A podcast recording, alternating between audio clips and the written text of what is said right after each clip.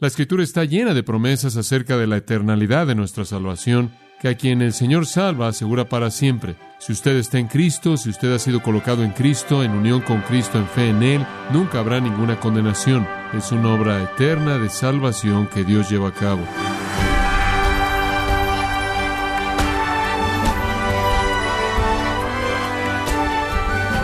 Bienvenidos a esta edición de su programa Gracias a vosotros con el pastor John MacArthur. Un presidente de los Estados Unidos se detuvo una vez cuando se le preguntó si estuvieras en un juicio por ser cristiano, ¿habrían pruebas suficientes para condenarte? Una pregunta importante, ¿no es cierto? Cada uno de nosotros deberíamos de considerar esto, pero ¿existe alguna prueba objetiva que dé autenticidad de su salvación? O más aún, ¿hay alguna razón para creer que al final su salvación prevalecerá? ¿Que Dios por alguna razón u otra no la revocará? Yo le invito a que nos acompañe cuando el pastor John MacArthur construye un caso para la permanencia de la salvación al concluir con la serie titulada El dominio de Dios en gracia a vosotros. Abra su Biblia en Romanos capítulo 8 conforme llegamos a la porción final de este gran capítulo.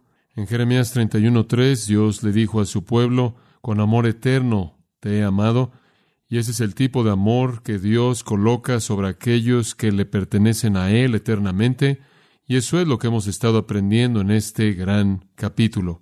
La escritura está llena de promesas acerca de la eternalidad de nuestra salvación, que a quien el Señor salva asegura para siempre. Y claro que eso es lo que hemos estado viendo en este gran capítulo.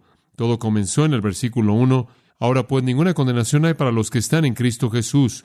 Si usted está en Cristo, si usted ha sido colocado en Cristo, en unión con Cristo, en fe en Él, nunca habrá ninguna condenación. El resto del capítulo procede a demostrar por qué esto es verdad y culmina al final en los versículos 31 al 39 al responder a cualquier objeción posible. Versículo 31, ¿qué pues diremos a esto? ¿Qué podríamos esperar como respuesta? Bueno, esto se adelanta que algunos rechazarán esto. Algunos van a decir, bueno, a pesar de todo lo que hemos aprendido, podríamos perder nuestra salvación, es posible. Y entonces Pablo toma las objeciones concebibles y responde a ellas conforme él cierra este capítulo. Somos los elegidos de Dios. Dios nos ha justificado, nos ha hecho justos. Él no nos va a dejar. Entonces Dios no puede dejarnos por su propia iniciativa porque Él ha predeterminado que seamos de Él para siempre y Él está a nuestro favor. Satanás de alguna manera no puede, por así decirlo, arrebatarnos de las manos de Dios porque Dios no va a dejar que eso pase. Él nos ha dado el regalo más grande, Él hará la obra menor de aferrarse a nosotros.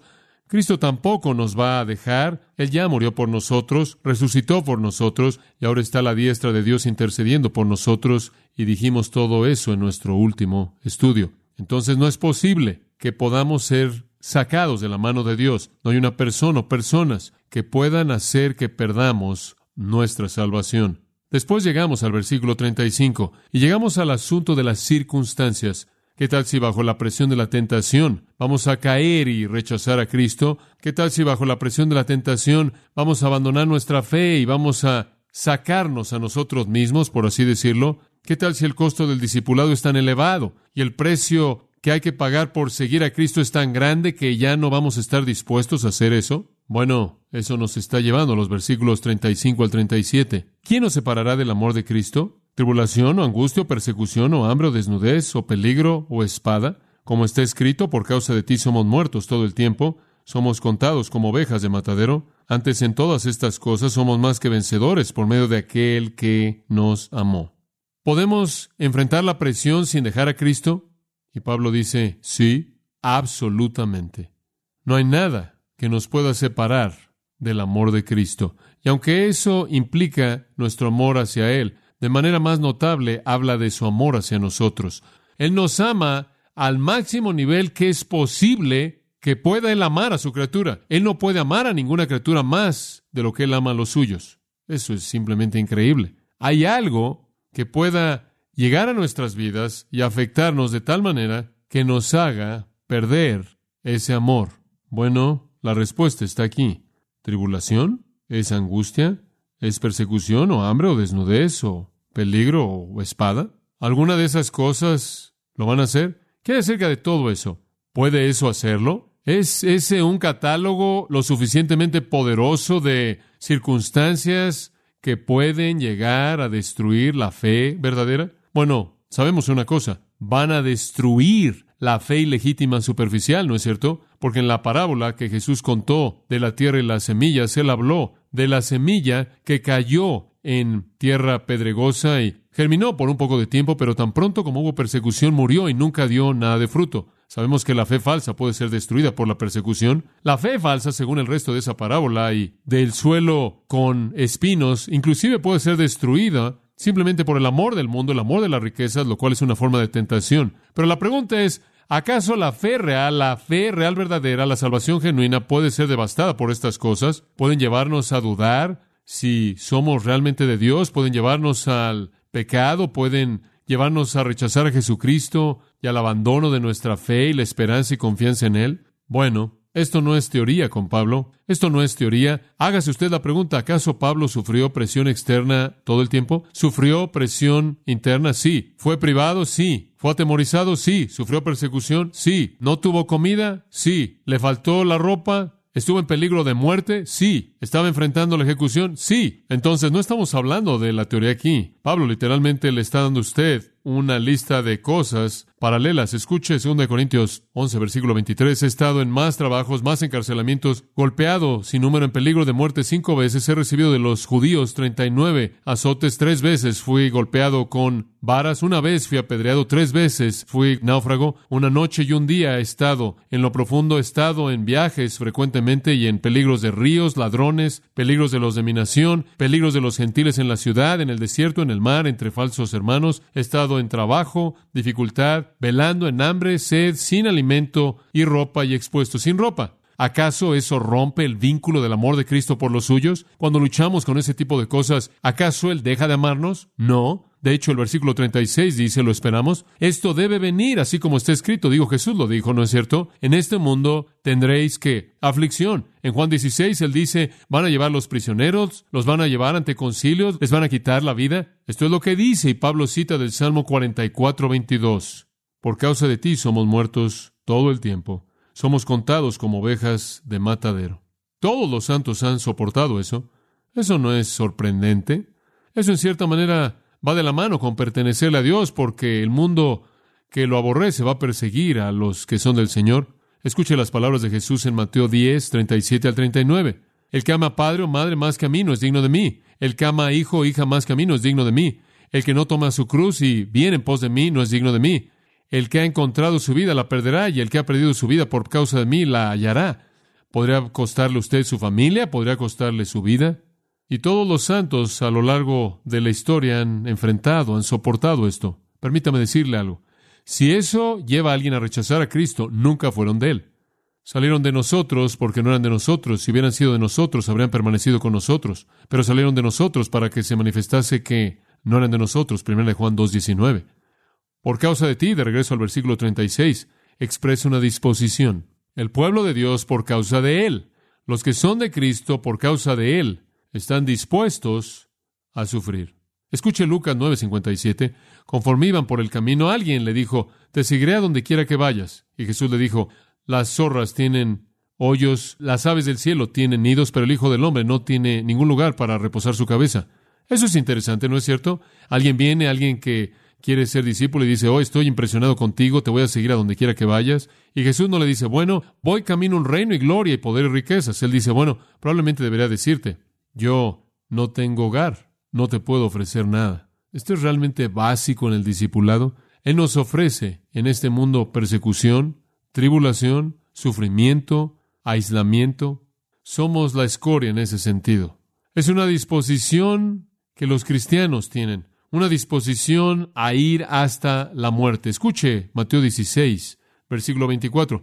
Si alguno quiere venir en pos de mí, niegues a sí mismo, tome su cruz y sígame porque todo aquel que quiera salvar su vida la perderá, y el que pierda su vida por causa de mí la hallará. Usted viene a Cristo reconociendo un sacrificio, una disposición a sufrir. Cuando los cristianos verdaderos enfrentan cosas, no abandonan su salvación, es simplemente parte de ella.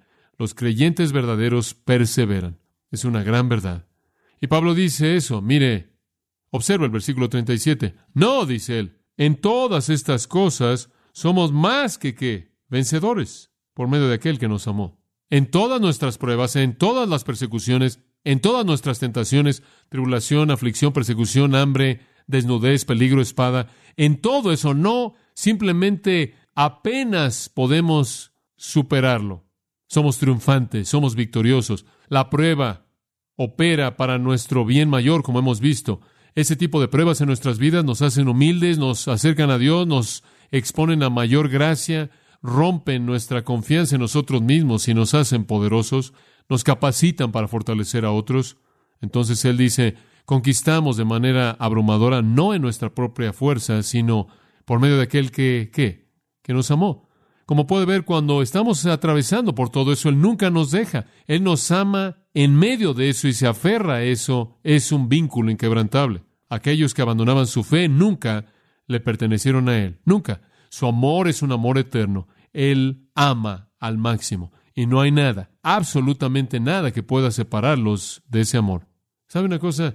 Me veo atraído a lo que es una ilustración increíble de este amor. Ezequiel 16. Y esto ilustra el amor inquebrantable que Dios tiene. Este capítulo fue uno de los más sorprendentes en esa serie. Este es un capítulo que muchos rabinos han prohibido que sea leído en las sinagogas. Es muy descriptivo y trágicamente deshonra a Israel. Y esa es la razón por la que los rabinos no han permitido que sea leído. Pero la palabra del Señor vino a Ezequiel cuando estaba ahí, junto al río Quebar ya en la cautividad, y el Señor le estaba diciendo que él había sido deportado con uno de los primeros grupos y Dios estaba a punto de destruir a Jerusalén y a Judá. Y entonces en el versículo 3 el Señor habla y dice a Jerusalén a través del profeta, tu origen, tu nacimiento es de la tierra de Canaán, tu padre. Usted recuerda que fue la tierra de el cananeo cuando los israelitas llegaron ahí y la conquistaron. Tu padre fue un amorreo, no tu padre genético, pero los que estuvieron antes en la tierra. Y tu madre un etea, esas eran las naciones paganas que estuvieron ahí cuando Israel llegó. En cuanto a tu nacimiento, el día que naciste no fue cortado tu ombligo, ni fuiste lavada con aguas para limpiarte, ni salada con sal, ni fuiste envuelta con fajas. ¿Sabe usted lo que sucedió? ¿Sabe usted lo que pasaba? Un bebé nacía y simplemente alguien tomaba ese bebé sin limpiarlo. Le dejaban al bebé el cordón umbilical colgando de ese pequeño cuerpo y simplemente aventaron al bebé ahí en un campo abierto. Versículo 5. No hubo ojo que se compadeciese de ti para hacerte algo de esto teniendo de ti misericordia, sino que fuiste arrojada sobre la faz del campo con menosprecio de tu vida en el día que naciste. El aborto era menos común en el mundo antiguo, pero arrojar a los bebés recién nacidos era muy común. Y cuando alguien no quería a ese niño, simplemente tomaban ese niño, lo arrancaban, por así decirlo, del vientre de su madre, lo dejaban en la condición en la que estaba y simplemente lo dejaban ahí en un montón de tierra. Ese fue Israel. Dios encontró a Israel como un bebé desechado, que estaba ahí en la tierra sin ser lavado, sin ropa. Versículo 6, cuando pasé y te vi ahí en tu sangre, te dije mientras que estabas en tu sangre, vive. Te dije mientras que estabas en tu sangre, vive. Eso es amor soberano, esa es elección soberana. Dios simplemente encuentra a este rechazado sucio, le da vida puramente porque Él escogió hacerlo, y te hice numeroso como plantas del campo, y ahora vemos a Dios sustentando esta vida. Creciste, te hiciste alta, Llegaste a la edad de los arreglos finos, tus pechos fueron formados y tu cabello nació, sin embargo, estabas desnuda y sin cubierta. Esta es como una pequeña niña que alcanza la edad de la pubertad y ya no es apropiado que ella esté sin ropa. Pasé y te vi aquí, estabas en tu tiempo de amor, eso es la pubertad. Entonces esparcí mi manto sobre ti, cubrí tu desnudez. Es ahora momento de vestirte. Y esto habla de las bendiciones maravillosas de Dios para Israel cuando Él los trajo, por así decirlo, cuando los sacó de la infancia y la esterilidad y la desnudez del desierto y los llevó a la tierra de Israel y vistió Israel. Y salió tu renombre entre las naciones a causa de tu hermosura, porque era perfecta, a causa de mi hermosura que yo puse sobre ti, dice Jehová el Señor. Y Dios dice, yo hice todo eso. ¿Y qué tuvieron que hacer ellos? No era nada más que un infante sucio, inmundo, pequeño, estaba en el polvo y sangre en medio de un campo. Y el versículo 15 es bastante interesante. Pero confiaste en tu hermosura y te prostituiste a causa de tu renombre. Y derramaste tus fornicaciones a cuantos pasaron, suya eras. El versículo 15 dice, derramaste tu ramería en toda persona que pasaba y que estaba dispuesta. Eran tan viles, ni siquiera les importaba con quién cometían adulterio. Esto fue idolatría, por cierto.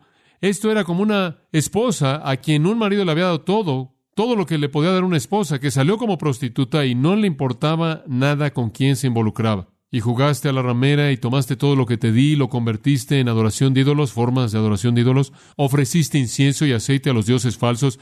Y él procede a describir esto, versículo 21. Mataste a mis hijos, ellos de hecho ofrecieron a sus bebés en el fuego al dios Moloch. Esto simplemente es una historia increíble. Inclusive después de todo eso, versículo 28, no estuviste satisfecha, entonces jugaste a la ramera con ellos y aún así no quedaste satisfecha. Tenías tal lujuria y tal pasión por la maldad que ni siquiera podías quedar satisfecha. No importa lo que hacías, no podías ser satisfecha. Y bueno, sigue por todo el capítulo, es el capítulo más largo en Ezequiel, no voy a seguir y cubrirlo todo. Ahí en el versículo 46 él dice, fuiste peor que Samaria, peor que Sodoma. Ahora escuchen eso, muy importante. Fuiste peor que tu hermana del norte Samaria y fuiste peor que Sodoma. Y créanme, Samaria fue miserable y Sodoma fue más miserable. Dios destruyó a Sodoma con fuego y azufre, ¿no es cierto? Y al final del versículo 47 actuaste de manera más corrupta en toda tu conducta que ellos. Fuiste peor que Samaria, peor que Sodoma. Vaya al versículo 60. No obstante, Usted debería subrayar esa palabra. Antes, yo tendré memoria de mi pacto que concerté contigo en los días de tu juventud y estableceré contigo un pacto sempiterno. ¿No es eso increíble? A pesar de todo eso, mi amor hacia ti es inquebrantable. Versículo 62. Sino por mi pacto que yo confirmaré contigo y sabrás que soy Jehová. Para que te acuerdes y te avergüences y nunca más abras la boca a causa de tu vergüenza cuando yo perdone todo lo que hiciste Permítame decirle algo. Hay un principio aquí. Israel es distinta como nación de nosotros, como individuos, pero el principio es el mismo. Cuando Dios establece su amor sobre alguien, nada lo rompe. No estoy diciendo que nunca vamos a caer en tentación, no estoy diciendo que no vamos a pecar, no estoy diciendo que cuando viene la persecución no tememos esas cosas, no estoy diciendo que jamás vamos a cuestionar a Dios por esas cosas, pero Dios nos ama al máximo con un amor inquebrantable, a través del cual Él va a proveer para nosotros perdón, y para nosotros en el nuevo pacto, 1 Corintios 10, 13, Ninguna tentación jamás nos va a sobrevenir que no sea humana y Dios es fiel, quien también dará que una salida para que podamos soportarla. Cuando Dios establece su amor sobre alguien es permanente, a pesar de todos sus fracasos, es permanente. Israel, dice él, algún día recordará y se avergonzará. Y Zacarías dice que algún día Israel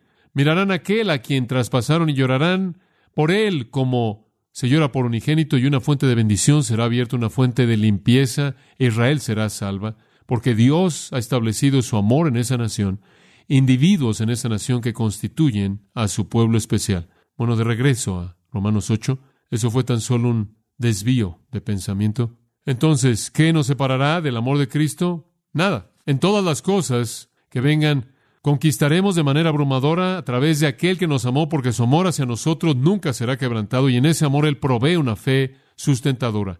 Nuestra fe no morirá. Podemos tener nuestros momentos de duda. Nuestra fe no morirá porque Él nos concede una fe que Él sustenta. Y entonces Él dice, al resumirlo en el versículo 38, por lo cual estoy seguro de que ni la muerte, ni la vida, ni ángeles, ni principados, ni potestades, ni lo presente, ni lo porvenir, ni lo alto, ni lo profundo, ni ninguna otra cosa creada nos podrá separar del amor de Dios que es en Cristo Jesús, Señor nuestro. Eso dice todo lo que podría decirse. Estoy seguro, esta es una declaración de confianza de un hombre inspirado por el Espíritu Santo. He llegado a una conclusión firme y les estoy diciendo esto, que ni siquiera la muerte, el gran enemigo, ni siquiera la muerte puede separarnos, ni siquiera las puertas del Hades, las cuales Satanás quiere usar en contra de nosotros. Hebreos 2 dice que es el arma que él usa. Para nosotros Estimada es a los ojos de Jehová la muerte de sus santos. La muerte no nos puede separar del amor de Cristo. De hecho, la muerte simplemente nos lleva a Él, ¿no es cierto? Bueno, ¿qué hay acerca de la vida? La vida con todos sus peligros, la vida con todas sus dificultades, la vida con todas sus tentaciones, la vida con todos sus problemas. ¿Qué está diciendo Él aquí? Que no hay estado de estar aquí o ahí, vivos o muertos. No hay estado de ser en el que podamos ser separados del amor de Cristo. Escuche, Primera de Corintios 3, versículo 21. Todo pertenece a vosotros, sea Pablo, Apolos o Cefas o el mundo, la vida o la muerte, o cosas presentes o cosas venideras, todo pertenece a vosotros y vosotros pertenecen a Cristo y Cristo pertenece a Dios. No hay esfera en la que usted puede existir, no hay estado de ser en el que usted puede existir que pueda estar afuera del amor eterno de Cristo. Tampoco hay personalidades que puedan separarlo usted, ni ángeles, dice él. Y Pablo probablemente aquí está pensando de ángeles buenos. Ningún ángel bueno, no que lo harían porque es hipotético, pero ningún ángel bueno puede alterar nuestra salvación. No es posible, inclusive para un ángel bueno hacer eso. Es imposible. Y después él dice principados, y probablemente él tiene aquí en mente ángeles malos, porque él usa ese término para expresar ángeles malos en Efesios capítulo 6 y Colosenses capítulo 1. Ningún ángel santo y ningún demonio.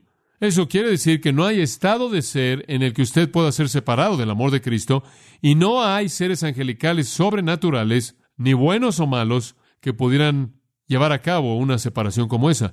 No hay estado de ser, ni demonios, ni ángeles que puedan alterar nuestra gloria eterna. Y después simplemente para incluir algo más, ni lo presente, ni lo porvenir. No hay nada aquí y ahora. No hay nada en la época presente, en el tiempo actual, en el momento presente, y no hay nada en ningún tiempo futuro, en ninguna época futura o en ningún momento futuro, incluyendo el juicio de Dios que está por venir en el mundo. Y después él añade, ni potestades, cuando es plural, cuando es usado en el plural, en una forma plural en el Nuevo Testamento, frecuentemente en la mayoría de los casos se refiere a milagros. No hay, no hay una obra poderosa, no hay un milagro poderoso, no hay un poder poderoso, no hay un estado de ser, no hay una criatura sobrenatural, no hay un periodo en el tiempo, la eternidad, y ninguna fuente de poder en la existencia que pueda separarlo usted del amor de Cristo. Y después, como si eso no fuera suficiente, él dice, ni lo alto ni lo profundo. Dice usted, ¿qué significa eso? Bueno, eso simplemente cubre todo. Alto es un término astronómico, upsoma, fue un término usado para describir la órbita de una estrella o el ápice de la órbita de una estrella. Cuando una estrella estaba en su cenit, el punto más elevado que pueden imaginar o concebir, no hay nada en el espacio infinito arriba. No hay nada ahí. Vatos, profundidad, profundo, era el término usado para describir la estrella en su punto más bajo de órbita. No hay nada en el punto extremo infinito del cielo más elevado y el punto extremo infinito del cielo más bajo, y no hay nada en ningún lugar de un cielo al otro que pueda separarnos del amor de Cristo. No hay estado de ser, ni en el tiempo ni en la eternidad. No hay ser creado, sea un ángel santo o uno malo. No hay dimensión de tiempo, ni en el tiempo o la eternidad. No hay fuente de poder y no hay lugar en el universo interminable, en donde hay algo que jamás pueda separarnos del amor de Cristo. Nada en esta vida, ni en la vida venidera. Nada en el tiempo, nada en la eternidad, nada en el mundo de los ángeles, nada en el mundo de los demonios. No hay poder, nada en la tierra, nada en los cielos infinitos, nada, nada. Y simplemente en caso de que alguien diga, pero, él añade, ni ninguna otra cosa creada. No hay excepciones. Nada nos podrá separar del amor de Dios que es en Cristo Jesús, Señor nuestro. Usted entiende que el amor de Dios hacia nosotros está todo encerrado en Cristo y la razón por la que Dios ha establecido su amor eterno en nosotros, sobre nosotros, es porque Él nos ha cubierto con la justicia de Cristo. Entonces, su amor hacia nosotros no está condicionado en lo que somos, sino en lo que Cristo es. ¿Lo entiende? Y eso no puede cambiar. Eso es inalterable. Usted observa en los versículos 31 al 34 el énfasis en el amor de Dios, en los versículos 35 al 39 es en el amor de Cristo, y los dos están ligados de manera inseparable, inseparable. Nada puede cambiarlo. Todos nuestros fracasos y todas nuestras fallas y todos nuestros tropiezos y todos nuestros pecados y toda nuestra desobediencia deliberada no cambia el hecho que Él nos ama hasta el máximo y su amor es nuestro desde la eternidad a la eternidad. Él ha establecido su amor sobre nosotros en la eternidad pasada y Él nos amará a lo largo de la eternidad futura. Y Él nos ama no por lo que somos, sino por lo que nos hemos convertido en Cristo, ¿verdad? Él ama que estamos en Cristo. Uno de los himnos más hermosos que celebran el amor seguro de Dios fue escrito por un hombre llamado Jorge Matheson. Y él, como niño, tuvo únicamente visión parcial. Su vista degeneró rápidamente y ya para cuando tenía 18 años de edad, Jorge Matheson estaba totalmente ciego. Entonces él había estado ciego por unos 22 años cuando él escribió este himno hermoso. Pero a Jorge Matheson le faltó algo en la vida. Él estuvo comprometido con su prometida y todo iba bien hasta que él le dijo apenas a ella antes de su matrimonio que él acababa de enterarse que pronto quedaría totalmente ciego. Al oír eso, ella no llegaba a sus 20 años de edad, en ese momento ella lo dejó. Y fue a partir del dolor de esa experiencia misma que él escribió un tributo al amor de Dios que nunca abandona. El himno va oh amor que no me dejarás, descanso mi alma cansada en ti, te regreso la vida que debo, para que en las profundidades de tu océano su flujo pueda ser más rico, más lleno. Con una niña fue un amor que fácilmente lo dejó. Con Dios fue un amor que no lo dejaría. Estamos de regreso a donde comenzamos. Jeremías 31:3. Con amor eterno te he amado.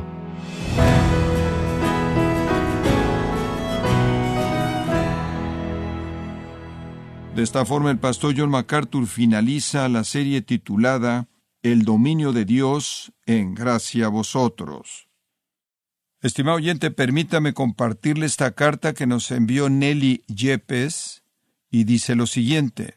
Dios es tan grande y misericordioso, usó gracia a vosotros en la aplicación al celular por más de dos años. Y doy las gracias a cada uno de ustedes por la forma que Dios los usa y entregan correctamente la palabra de Dios. Bendito sea su nombre, la paz de Dios. Gracias Nelly Yepes por su carta.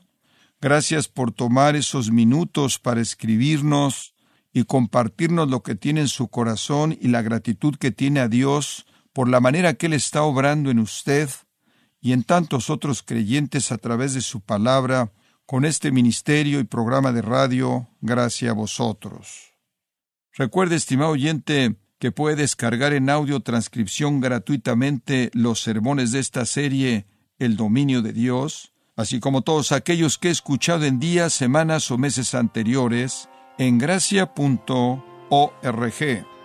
Si tiene alguna pregunta o desea conocer más de nuestro ministerio, como son todos los libros del pastor John MacArthur en español, o los sermones en CD que también usted puede adquirir, escríbanos y por favor mencione la estación de radio por medio de la cual usted nos escucha en gracia a vosotros. Es importante conocer no solo el país y ciudad de donde usted nos escucha, sino también la radio. Para quienes contactan nuestro ministerio por primera vez, pueden solicitar una copia del mensaje de promoción sin costo alguno, un mensaje por oyente únicamente. Si usted vive en los Estados Unidos o Puerto Rico, escríbanos a Gracia Vosotros, P.O. Box 4000, Panorama City, California, 91412. O puede escribirnos a través del siguiente correo electrónico radio arroba gracia